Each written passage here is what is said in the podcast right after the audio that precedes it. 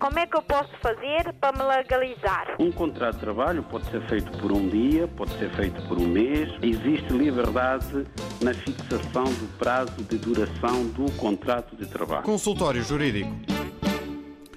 Ora viva, sejam bem-vindos. Como é hábito, aos sábados à hora do almoço, estamos juntos aqui eh, na RDP África para falarmos de questões jurídicas, é o consultório jurídico, sempre com a presença em estúdio do jurista Adriano Malalane. Também apelamos à participação dos ouvintes, seja através de e-mail, e o nosso endereço eletrónico é o seguinte: consultóriojurídico.rtp.pt consultório jurídico.rtp.pt. Podem também enviar as vossas questões através do WhatsApp, o número de Portugal 00351, 00351 e depois o número 96 712 5572. 96 712 5572. Também pode eh, marcar a vossa presença, ou a sua presença aqui no consultório jurídico, inscrevendo-se nos próximos 5 minutos através do 21 382 0022 e 21 382 0023. 21 382 0022 e 21 382 0023, os dois números com a rede de Lisboa ou de Portugal 00351, se for necessário. E hoje abordamos o conceito de ausência e da morte presumida segundo o Código Civil Português. Boa tarde, doutor, bem-vindo. Bem, bom dia, Nuno, e bom dia, ouvintes. Hoje vamos tratar de, de dois conceitos jurídicos que, do nosso ponto de vista, são muito importantes na vida das pessoas. Todas as pessoas. Os conceitos que vamos abordar não têm nada a ver com a matéria que habitualmente tratamos no programa, que é, sobretudo, da vida dos imigrantes e dos estrangeiros em Portugal. Esta matéria diz respeito a todos os cidadãos. Não é por acaso que vem no Código Civil português. O tema foi escolhido a propósito de, semana passada, um ouvinte ter colocado a questão do desaparecimento. Aquelas pessoas que desaparecem, não se sabe o paradeiro das mesmas e o tempo vai passando, sendo que há situações da vida dessas pessoas que precisam de ser geridas do ponto de vista jurídico. Têm família, têm bens, têm filhos, alguns são casados e não se sabe ao certo onde é que a pessoa se encontra, se a pessoa está viva, se já morreu. A lei pensou nisso e eh, criou dois institutos que se ligam entre eles, que é o Instituto da Ausência e o Instituto da Morte Presumida. O que é ausência? Bom, a ausência, nos termos da lei, ocorre quando há necessidade de prover acerca da gestão dos bens de quem desapareceu, sem que dele se saiba parte e sem ter deixado o representante legal ou procurador. Portanto, nestes casos em que alguém eh, eh, fica ausente, digamos assim, não se sabe ao certo se a pessoa é viva, se a pessoa já morreu e deixou bens, deve o tribunal nomear-lhe curador provisório. Então, quem é o curador provisório? É aquela pessoa que é nomeada pelo tribunal para gerir os interesses da pessoa ausente. O curador nomeado pelo tribunal tem obrigações, porque deve ficar sujeito ao regime do mandato em geral, sem contrariar digamos assim, as disposições próprias do mandato. Quando falamos de mandato, estamos a falar da procuração. Normalmente a pessoa ausenta-se e, prevendo que possa estar fora do país durante muito tempo, é normal nomear um mandatário, um procurador, faz uma procuração com poderes gerais da administração e aquela pessoa vai velar pelos interesses do ausente. Mas isso quando o ausente é, quando a pessoa prevê que se vai ausentar e toma essa decisão. Agora, aqui estamos a tratar daqueles casos em que o ausente desaparece sem deixar rastro, digamos assim, para usar uma linguagem comum. Portanto, dele não se sabe absolutamente nada. Então, esta situação da ausência eh, vai ter que eh, terminar um dia. Então, quando é que termina? Bom, já vimos que eh, o, o tribunal, não é, tendo conhecimento da ausência da pessoa e a pedido dos interessados, pode ser a mulher, podem ser os filhos, nomeia, digamos assim, um, cura, um curador. Agora, decorridos dois anos sem se saber do ausente, se este não tiver deixado representante legal, portanto não, deixou procuração com ninguém, nem procurador bastante, ou cinco anos no caso contrário, pode o Ministério Público ou algum dos interessados requerer aquilo que se chama justificação da ausência.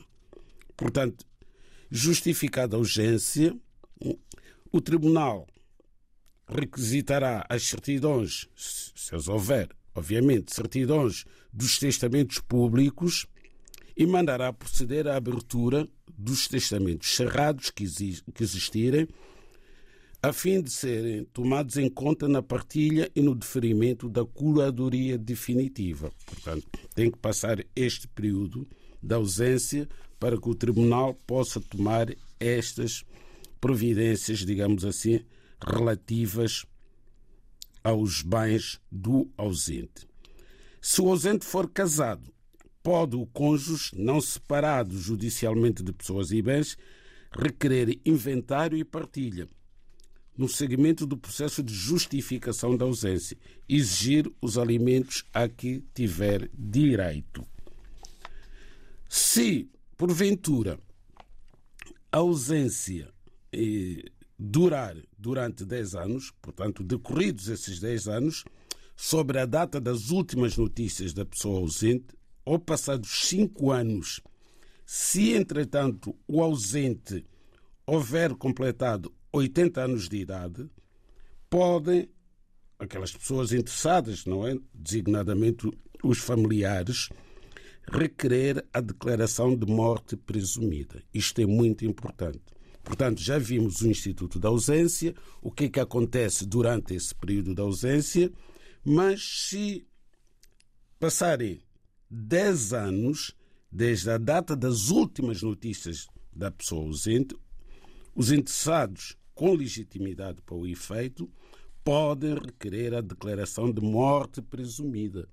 Portanto, é como se a pessoa efetivamente estivesse morta.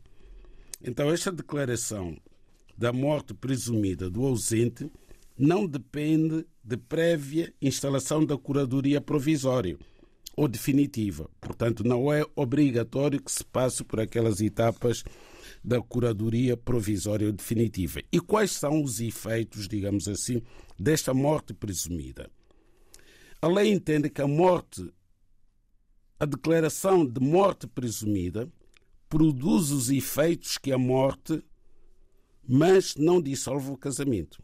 Portanto, tem rigorosamente os, os mesmos efeitos. A morte presumida produz os mesmos efeitos que a morte natural ou acidental produz com prova da sua existência, através do respectivo certificado de óbito, mas não dissolve o casamento. Portanto, o ausente, à data da declaração da sua ausência, fosse casado, então, passados aqueles 10 anos, faz-se a declaração da morte, mas o casamento mantém-se. Todavia, há uma exceção. O cônjuge do ausente casado Portanto, se for um homem que se ausentou, a mulher que deixou, e vice-versa, se for, se for uma mulher que se ausentou e ter deixado o cônjuge, isto é, o seu marido, portanto, o cônjuge do ausente, o que é que acontece se porventura o ausente regressar?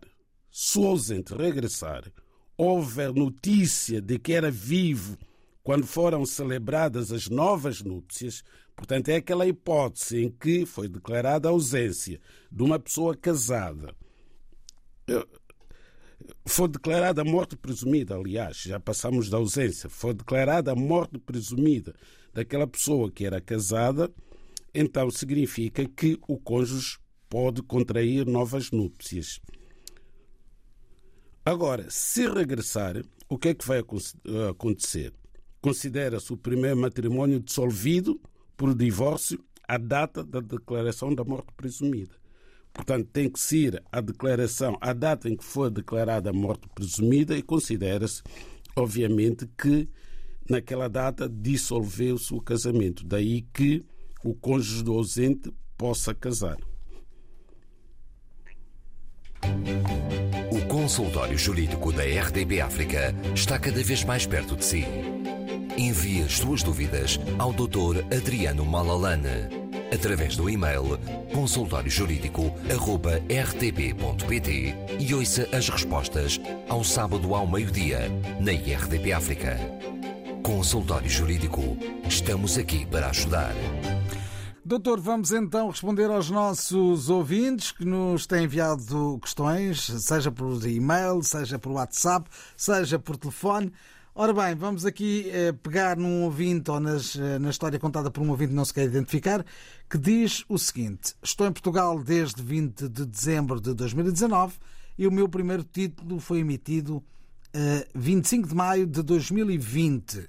Tendo em conta que preciso completar 5 anos para poder solicitar a nacionalidade, qual será a conta que devo fazer? Contar a partir da data em que cheguei ou a partir da data da emissão do primeiro título? Pois bem, eh, de facto, o artigo 6, número 1 da Lei da Nacionalidade, prevê um prazo mínimo para a naturalização de cidadãos estrangeiros como cidadãos portugueses. Bom, esse prazo é de cinco anos com título de residência válido. É o que a lei diz. Ora, a resposta óbvia para esta questão seria dizer que, tendo obtido, tendo o nosso ouvinte obtido o seu título de residência em 25 de maio de 2020, só a partir de 25 de maio de 2025 é que poderá requerer a sua naturalização como cidadão português. Isto é, decorridos cinco anos com título de residência válido em Portugal. Mas acontece, porém, que numa das últimas alterações à lei da nacionalidade, o legislador veio considerar períodos de residência legal todos aqueles períodos em que o cidadão estrangeiro esteve a residir legalmente em Portugal, independentemente do título. Então, isso remete-nos para os vistos. As pessoas, para entrarem no país, cidadãos estrangeiros, portanto que não sejam uh, dos países europeus, precisam de obter previamente um visto. Ora, a partir do momento em que um cidadão estrangeiro habilitado com um visto válido entra em Portugal, significa que começa a residir legalmente para efeito da lei da nacionalidade, ainda que não tenha ainda, ainda que não tenha autorização de residência. Só que o que acontece normalmente é que os vistos que habilitam os cidadãos estrangeiros a entrar e a viver em Portugal não são vistos para fixação de residência, são entram com visto de curta duração, normalmente, que é dado por um período máximo de 90 dias, mas que normalmente é dado por 30 dias. Ora, se a pessoa tiver entrado com visto de curta duração, de, de válido por 30 dias, naturalmente que, passados aqueles 30 dias, se não tiver obtido autorização de residência, a sua residência deixa de ser legal. Não lhe vai acontecer nada, vai continuar a viver em Portugal, mas só residiu, digamos assim, legalmente durante 30 dias. Ora, num período de 5 anos de residência legal, para efeito de nacionalidade, 30 dias são irrelevantes. Mas se o cidadão estrangeiro tiver entrado com visto de dois anos, o chamado visto de estada temporária, aí releva de facto aqueles 24 meses em que residiu com aquele visto, relevam para efeito de nacionalidade caso tenha obtido depois a autorização de residência muito mais tarde. Porque se tiver conseguido a autorização de residência antes de completar dois anos, também não vai ter tanta relevância como teria se tiver residido legalmente com visto de curta duração durante dois anos, ainda que, findos os dois anos, tenha havido interrupção. Porque tem acontecido por vezes o cidadão estrangeiro residir durante dois anos com visto de estada temporária, passados esses dois anos ainda não tem autorização de residência, por vezes acontece, vindo a ter autorização de residência passados dois, três, quatro, cinco anos, então pode fazer repostinação para ir buscar aqueles dois anos que viveu legalmente, adicioná-los a três anos com autorização de residência e assim já consegue completar os cinco anos necessários para solicitar nacionalidade portuguesa. Estamos nesta hora a conversar com os ouvintes e a trazer as suas dúvidas à antena. Boa tarde, bem-vindo. Boa tarde. Como é que se chama? Vasco Oliveira. Eu tinha ligado há pouco, mas a chamada caiu. Caiu, exatamente. Vasco Oliveira, foi o que disse. Meu nome, Marco, Marco Oliveira, Marco. Marco, Marco Oliveira. Sim, sim. Então conte-nos a sua história. Vamos a isso. Eh, eu sou junto com uma mulher, eu não sei se já fiz esta questão há algum tempo ou não, olha, não me lembro. Se fiz, peço desculpa. Se Ah, fez, volta a fazer. diga, diga. Há 17 anos eu estou junto com uma senhora. Só que ela tem dois filhos. Na altura eram menores de idade e agora já são maiores de idade. É preciso fazer algum testamento para ela ficar. Ou seja, a casa está em meu nome, só em meu nome, está tudo em meu nome. Em caso de minha morte, é preciso fazer algum testamento ou estes 17 anos basta para comprovar em que, em que ela vivia comigo e vive comigo. Não sei se me fiz entender. Eu penso que sim, penso que sim. Vamos tentar responder à sua questão. É caso- a única questão caso- que tem, não é? E em caso de eu morrer juntamente com ela, os filhos têm a mesma direito à casa ou não. Visto que a casa está só em meu nome. Mas como a gente está juntos há 17 anos, era essa a minha, essa era, era essa a minha questão. Obrigado pela ajuda. Vamos tentar responder à sua questão. Obrigado por ter ligado, Sr. Marco Oliveira. Uh, Doutor Adriano Malalane, uh, numa situação deste género, como é que ficamos? Bom, desde logo temos que qualificar juridicamente esta situação, não é? Está prevista na lei e tem uma designação. A lei considera que o nosso amigo Marco Oliveira, por se encontrar a viver há mais de dois anos com a sua companheira em situação análoga à dos cônjuges, que se encontra a viver na situação de união de facto. Isso é pacífico. Eh, Conquanto, conquanto a companheira hum, não tenha o impedimento de vínculo anterior e o próprio Marco Oliveira também. Porque há pessoas que têm um impedimento de vínculo, vivem juntos uma infinidade de anos, pensando que estão a viver em união de facto, e isso não acontece. O que seria impedimento de vínculo neste caso concreto? Seria o casamento anterior não dissolvido de qualquer um deles. Portanto, as pessoas, para estarem numa situação de união de facto, para além daquele período de dois anos necessário, é também requisito necessário que estejam numa situação em que poderiam casar, caso quisessem formalizar aquela união. Ou seja, têm que ser ambos solteiros ou divorciados, têm que ser ambos viúvos, ou seja, são-lhes exigidos os mesmos requisitos que seriam exigidos caso tivessem optado por casar. Então agora vamos admitir que não existe uma qualquer situação desse género, não é? Ou seja, que esta união de facto é de facto uma, Uma união, união de facto, do ponto de vista jurídico. Então, vamos ver os efeitos. Agora, eh, sendo pacífico que eh, estas duas pessoas estão a viver em situação de união de facto, vamos ver quais são os efeitos da união de facto em relação a estas questões de natureza patrimonial, natureza acessória, como a questão que nos foi colocada. Bom, a lei vem dizer que as pessoas que vivem a união de facto, nas condições previstas na lei, têm direito à proteção da casa de morada de família. E, e também têm direito a beneficiar do regime jurídico aplicável a pessoas casadas em matéria de licenças, férias, etc. Mas vamos aqui à questão da, da habitação. Ora, acontece que o Sr. Marco Oliveira é proprietário de um apartamento.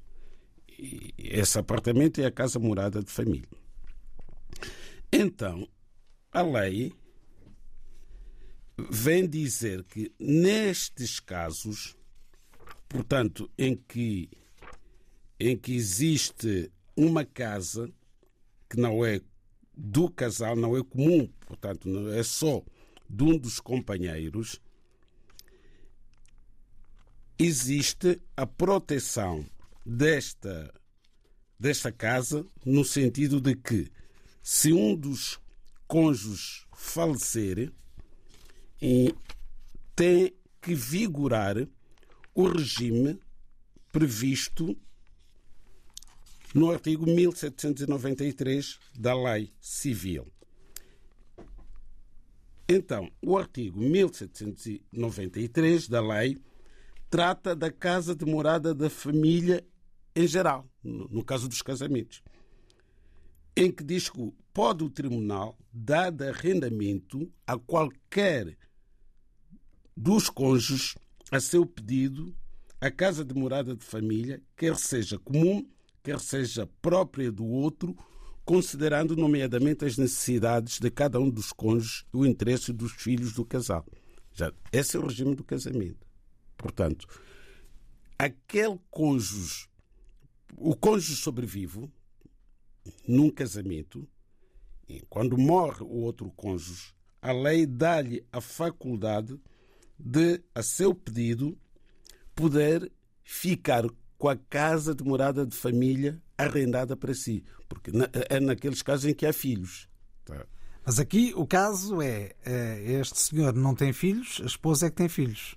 Aí está, mas vamos ver a, primeiro vamos ver a situação da companheira. Hum, não sim. vamos ver esta situação do senhor Marco Oliveira é uma situação em que ele é o único proprietário da casa de morada de família.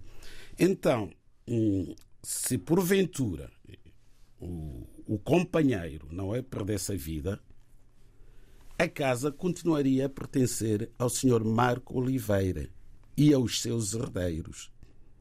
Ora, esta senhora não é herdeira, nem os filhos da senhora. Se ela não é herdeira, por maioria de razão, os filhos da senhora, que não são também filhos do Marco Oliveira, não são herdeiros. O que quer dizer que uma pessoa, um cônjuge, neste caso, em união de fato, o não, companheiro, o companheiro não é cônjuge, rigorosos. mas para sermos rigorosos, Exato. o companheiro não herda diretamente. Não, não herda, exato, tal e qual, não herda. E, mas tem direito a seu pedido, não é? Ao arrendamento da casa de morada de família. O que significa que para haver essa herança tem que haver um testamento. Não, não, não é herança. Temos um bem, que é a casa de morada de família, onde vivem os companheiros, sozinhos ou com os filhos. Se tiverem filhos comuns, os filhos são herdeiros daquele que falecer. Se houver filhos. Mas numa situação destas, em que aparentemente só a companheira é que tem filhos, que não são filhos do companheiro, então, nesta casa, não existem herdeiros sem ser os filhos do Marco Oliveira, caso os tenha com outra mulher. Mas vamos admitir que o senhor Marco Oliveira não tem qualquer filho, nem com, de uma relação anterior, nem desta relação. Desta sabemos que não tem, porque a senhora tem dois filhos que, quando começou a união de facto, eram menores, mas são filhos exclusivos da companheira. Então aqui não temos herdeiros nesta casa. E se o senhor Marco Oliveira falecer, quem é que pode herdar a casa? Se não tem filhos, não tem. São os pais. São chamados os pais do senhor Marco Oliveira. Se os pais tiverem falecido, são chamados os irmãos do senhor Marco Oliveira. Se não tiver irmãos, são chamados os sobrinhos do senhor Marco Oliveira. Portanto, esta família que tem neste momento e que está a viver com ele, companheira e dois filhos, não herdam rigorosamente nada. Pode haver um testamento, pode haver uma doação, mas não é herança, não herdam. Pode haver herança testamentária, através do testamento. Ele pode fazer a doação da casa, sobretudo se ele não tem filhos que possam obstar a doação, porque se tiver filhos, esta doação é complicada. E tem que ter autorização dos filhos para doar aquele bem. Porque os filhos têm a expectativa de herdarem a casa do pai. Mas se não tiver filhos, ele pode perfeitamente doar a casa à companheira e fica o assunto resolvido. Ou fazer um testamento a favor da companheira, em que diga que todo o seu património em caso de morte, vai reverter a favor da companheira. E de forma indireta, os filhos da companheira vão ter direito a estes bens, caso sejam doados ou eh, dados por testamento à sua mãe. Agora a história de Ana Maria Gomes. Tenho nacionalidade portuguesa, vivo em Londres. O meu namorado tem nacionalidade americana, vive nos Estados Unidos. Estamos a planear casar em Portugal, um casamento civil. Como estamos os dois fora de Portugal, podemos ser representados por um procurador para dar entrada dos papéis no registro civil? É a dúvida de Ana Maria Gomes. Já tivemos oportunidade de falar desta hipótese de casamento por procuração. E dissemos na altura que a lei portuguesa admite efetivamente casamento por procuração. Duas pessoas podem casar por procuração. Apenas ter em conta o seguinte: o casamento por procuração não permite, em Portugal, que ambos os nubentes estejam representados por procurador. Um deles tem que estar presente no ato. Não podem dois nubentes que queiram casar fazer-se representar no casamento por procuração. Ambos não podem estar ausentes. Pelo menos um deles tem que estar presente no notário, no, na conservatória do registro civil, não é no notário. A procuração é que ter, poderá ser feita no notário, porque tem que ser legalizada. Então, um deles tem que estar em Portugal para casar com outro cônjuge que será representado, portanto, por um procurador para o efeito. É importante ter em conta que essa procuração é uma procuração que reveste algumas especificidades, não é uma procuração qualquer.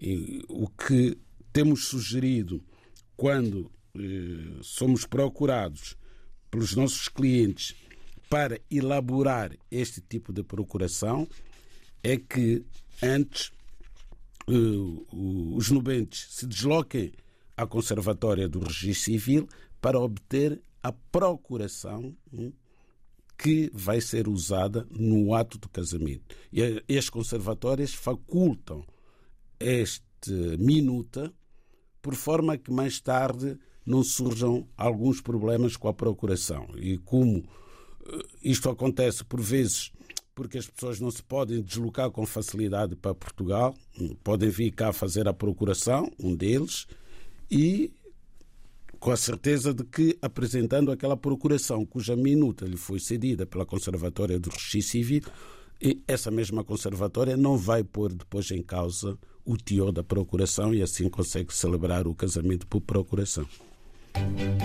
O consultório jurídico da RDB África está cada vez mais perto de si. Envie as suas dúvidas ao Dr. Adriano Malalane através do e-mail consultóriojurídico.rtp.pt e ouça as respostas ao sábado ao meio-dia na IRTP África. Consultório Jurídico. Estamos aqui para ajudar. Estamos aqui para ajudar os nossos ouvintes. É o caso da nossa ouvinte Madalena, está em linha nesta emissão de hoje. Bem-vinda. Obrigadinha, sou sincera Madalena. E tenho Pode baixar o seu rádio, porque assim estamos a ouvir eh, as suas declarações duas vezes. Já, já, já. já. e tenho, obrigada. E tenho 57 anos, então a minha história é o seguinte. Dentro do Hospital de Santa Maria existem vários restaurantes. Num desses restaurantes eu fui para lá como cozinheira. Posta de, nesse restaurante como cozinheira, os colegas não gostaram de mim. Logo a primeira, logo no primeiro dia. 15 eh, dias já tinha um montão de guerras e etc., mas consegui ficar lá quatro meses. Depois de quatro meses, houve uma confusão e que depois o patrão mandou-me embora para casa. Disse-me assim, vai, mas é para casa. No meio de uma confusão, disse-me, vai, mas é para casa. Ok. Eu fui para casa, e, e não voltei. Procurei ajuda de um advogado, tinha dinheiro, e o, esse tal advogado pediu esclarecimento uh, ao patrão. E o patrão informa que não me tinha despedido. Então, como a confusão era muita contra mim, os patrões, os colegas, etc., eu não tinha intenção de lá voltar. Agora escuta bem, depois de 30 dias, o acidente que eu tive não tem nada a ver com a, com a minha empresa. Eu estava a andar, a passear na rua, de repente escorreguei, parti o pé. Pronto. Parti o pé, não dei a conhecer a empresa porque não pretendia voltar num sítio onde me fazia mal. Fiquei. Depois o meu dinheiro acabou. Fui procurar ajuda à Segurança Social. A Segurança Social disse que não me pôde ajudar, que o nome estava manchado e que o meu patrão me tinha penalizado e que só eh, que havia um valor aberto acima do ordenado eh, mínimo e que eu tinha que fechar, que é para poder ter ajuda da Segurança Social. E fui falar com o patrão. Eu disse, ah, senhor patrão, ah, eu preciso de fechar uh, o contrato junto à Segurança Social, que é para poder tratar a minha vida. O senhor patrão disse assim, tem que cá vir uh, assinar uh, uns papéis e só assim é que você terá acesso à segurança social. Eu disse, eu não posso porque parti o pé, não consigo andar. E ele assim para mim, ah, mas é, arranja ou venha de táxi, fica dentro do táxi e eu lhe entrego os documentos e assim você assina. E eu disse, ok, como um, tenho consulta amanhã e o restaurante é em frente mesmo à consulta, à pediatria, eu vou à consulta e, à consulta e depois ligo e você, se não se importar, me vá lá entregar os documentos e eu assino. Ele desceu primeiro, foi ver se era mesmo verdade, que eu tinha o pé partido, no gesto, etc. E era verdade. Eu pensei que eu ia assinar um documento amigável, mas não. Assinei um documento que eu não li e que estava tudo contra mim. O ato de abandono e etc. E eu voltei e eu disse, oh, senhor patrão, mas então como é que você me faz essa maldade depois de ver que eu estou impossibilitada de trabalhar, de arranjar trabalho? Por que, que você fez isso, manchou o meu nome na segurança uh, social? Faz favor de retirar, pela minha saúde, porque eu preciso muito de ajuda, retire, limpe o meu nome junto à segurança social. E ele não aceitou. Então, eu fui à polícia, perguntei, fui à polícia e expliquei. A polícia disse que a única instituição que me podia ajudar era o Ministério Público do Trabalho. Eu fui ao Ministério Público do Trabalho e contei. Falei e eu ainda estava com as muletas, com, a, com o pé inchado, aleijado. Elas viram a minha situação e ficaram com o caso. O Ministério Público atribuiu um, um advogado para ajudar. O advogado falou comigo na quinta-feira desta semana que passou, ou antes de ontem. Falou comigo e disse: Oh, minha senhora, então como é que a senhora é, assina documentos que está tudo contra si? E eu disse: Meu Deus, eu vi esse documento. Eu estava numa consulta uh, onde o meu patrão foi ter comigo e eu pensava que fosse um documento amigável, mas afinal de contas não era tanto mais que eu falei com ele para retirar. Tem que resumir a sua história, senão não temos tempo sim. para responder. Sim, sim, sim, sim, sim, sim, sim, sim, sim, para retirar. Agora, o advogado do Ministério Público disse, como eu não tenho uh, testemunhas e que não podia avançar com o processo e que é para eu procurar alguém da minha confiança explicar o que está-se a passar e, e foi assim. E, e eu quero ir, sim, senhora, ao tribunal explicar o que está-se a passar comigo, é, para ver se eu tenho ou não razão, porque o advogado do Ministério Público não pode desistir assim logo à primeira. Por eu não ter testemunhas, por eu não dar a conhecer a empresa. Não, porque afinal de contas o, o patrão também tem as suas pontas aonde o Ministério Público pode agarrar. Eu nunca fui a uma consulta de seguro, eu nunca fui, desde o tempo que lá estive, os quatro meses, se bem que ele pagava os dois, eh, dois eh, o, eh, as férias de, de cada mês, mas nunca tive um descanso de férias.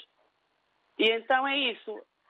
Eu quero avançar com o processo, o processo já está no Ministério Público, mas o advogado e o tribunal arranjou quer desistir por eu não ter testemunhas. E quer saber a opinião do Dr. Adriano, do, certo? Quero, eu quero o conselho, eu quero ser o conselho. É Vamos tentar aqui ouvir também a opinião nos últimos dois minutos do programa de hoje. Obrigado por ter ligado, Madalena. Obrigada. Tem dois minutos para esta resposta, doutor. O que dizer de uma situação destas? Eh, temos dito aqui que as pessoas nunca devem assinar documentos sem previamente lê-los ou levá-los a um advogado. Mas as pessoas continuam a assinar documentos. Então, uma pessoa que está numa consulta médica está num estado em que, naturalmente, não irá eh, ler com atenção aquele documento. A senhora ia a uma consulta, mas de qualquer forma há que eh, pôr os pontos nos is. A senhora abandonou o trabalho. Trabalhou quatro meses, havia problemas, o patrão mandou para casa e a senhora conformou-se. Até afirmou aqui que nem tinha intenção de voltar para aquele local de trabalho. Houve abandono, naturalmente. Depois sofreu um acidente e partiu a perna. Esse acidente nada tem que ver com a entidade patronal. A senhora já tinha abandonado o seu posto de trabalho e ainda por cima estava a passear, nem sequer estava a deslocar-se para o seu local de trabalho. Portanto, não tem de facto a empresa qualquer tipo de responsabilidade sobre o acidente que sofreu. E em relação à segurança social, a senhora também, por sua própria iniciativa, podia ter escrito uma carta para a Segurança Social a dizer eu desvinculei-me desta empresa no dia tal. E ficava fechado o seu processo na Segurança Social. Diz que o seu processo está sujo na Segurança Social, é uma forma de expressão, não há sujidade nenhuma no processo. Faltou foi a comunicação da cessação do contrato de trabalho. Enquanto essa comunicação não for feita, a Segurança Social tem o seu processo em aberto na convicção de que a senhora ainda está a prestar serviço à entidade patronal. Mas agora há uma questão que se pode colocar. O que é feito dos descontos obrigatórios que a empresa devia fazer? É a única questão que eu vejo aqui. É tentar perceber se durante os meses que se passaram até ser apresentado o documento de rescisão do contrato, de abandono do contrato, se a empresa enviou os descontos obrigatórios para a Segurança Social. E não há tempo para mais, assim estivemos no consultório jurídico. Como é que eu posso fazer para me legalizar? Um contrato de trabalho pode ser feito por um dia, pode ser feito por um mês. Existe liberdade na fixação do prazo de duração do contrato de trabalho. Consultório Jurídico.